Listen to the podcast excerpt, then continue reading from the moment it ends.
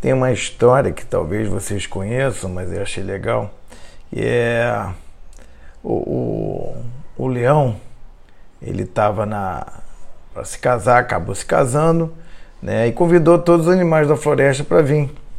E aí chegou o rato, né? Entregou um cheque para ele e disse pro leão: Mazal Tov, meu irmão, meu Arri, né? Meu, meu irmão. E o leão zangado disse: Ó, tudo bem que eu te convidei, mas quem disse que eu sou teu irmão? E o rato falou: Eu também era um leão antes de me casar. Então, é, essa paraxá é uma paraxá das mais difíceis de explicar. É, ela fala da criação do mundo, do tempo, da matéria e tudo isso vindo do nada. Então, realmente é uma coisa que acho que ninguém assim tem, tem facilidade de explicar isso. E parece às vezes até uma historinha, né? Deus fez a luz, fez as águas, depois as águas de cima, as águas de baixo, as estrelas, é, e de, até chegar à criação do homem.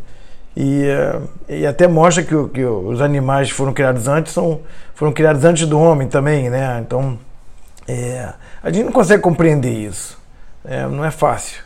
É, mas eu acho que tem um, um, um, contexto geral que isso a gente consegue compreender, é, que tudo tem um criador. Né? Assim como o relógio ele não se cria sozinho, o mundo também não, apesar de funcionar como um relógio, se a gente prestar atenção. É, tem duas coisas só que eu vou me ater aqui rapidinho, algumas, duas coisinhas que acho interessantes. É, primeiro que o, o homem foi criado junto com a mulher, né, como se fosse um de, de costas para o outro. Esse negócio de costela, isso aí não está natural, isso não. É, como Deus viu que o homem estava triste, ele separou a, a mulher e, e, assim o homem pôde ver ela de frente, né? É, e está escrito que ele criou a Eva Keneget né, Adão, quer dizer, como se fosse contra Adão. Né? O Neged é, é contra em hebraico.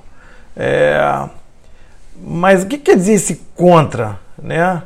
Eu acho que é, nós entendemos melhor, na verdade, isso quando a gente se casa mesmo, né? que, nem, que nem na história do rato. É, o, homem muitas vezes ele se contenta com algumas situações e aceita algumas situações em que a mulher ela não, ela não aceita. Então ela, ela, ela serve realmente como um, um, um anteparo aí para o homem, é uma antítese que, que faz com que ela, as mulheres, as esposas, né, nos impulsionam e nos apoiam para a gente ir além, entendeu? É, e, e, muitas vezes o fato dela ficar até contra alguma coisa, isso te faz também querer é, fazer mais aquilo, ter o desejo daquilo, né? Aquilo que às vezes até é proibido um pouco, cria até mais o desejo também na gente. Né? Outra coisa é que a gente tem um propósito na vida. É, e, e, a gente tem uma missão aqui, um papel. E todo mundo tem um papel. Né? Então, quando a, gente, quando a gente vê a Torá mencionando que a única mitzvah que era proibida, que era é, não comer é, do fruto, que também, para todo mundo saber, não era maçã, era tudo menos maçã, é, era figo, era, era uva, mas maçã é que não era. Então, era a única mitzvah que Adão e Eva tinham que fazer, mas mesmo assim eles acabaram é, comendo por, por dizer, influência primeiro da cobra sobre a Eva e depois sobre Adão. E a, e a pergunta que Deus faz é interessante, que ele pergunta, Adão, aonde você está? como se Deus não soubesse onde está o Adão. E, e, e, na verdade, essa pergunta é uma pergunta que a gente se faz todo ano para a gente mesmo. Adão representa nós, a humanidade, aonde a gente está. Se a gente tem uma missão e cada um tem uma missão aqui, graças a Deus é uma, é uma missão é, factível de você conseguir fazer, é, aonde você está nessa missão, nesse caminho. Né? Se você tem um tempo de vida, a gente tenta procurar fazer essa missão nesse tempo de vida, né? É, e a gente tem que se perguntar se a gente está fazendo isso, a gente está se melhorando, a gente é, conseguiu ir além, às vezes, do que a gente estava pensando.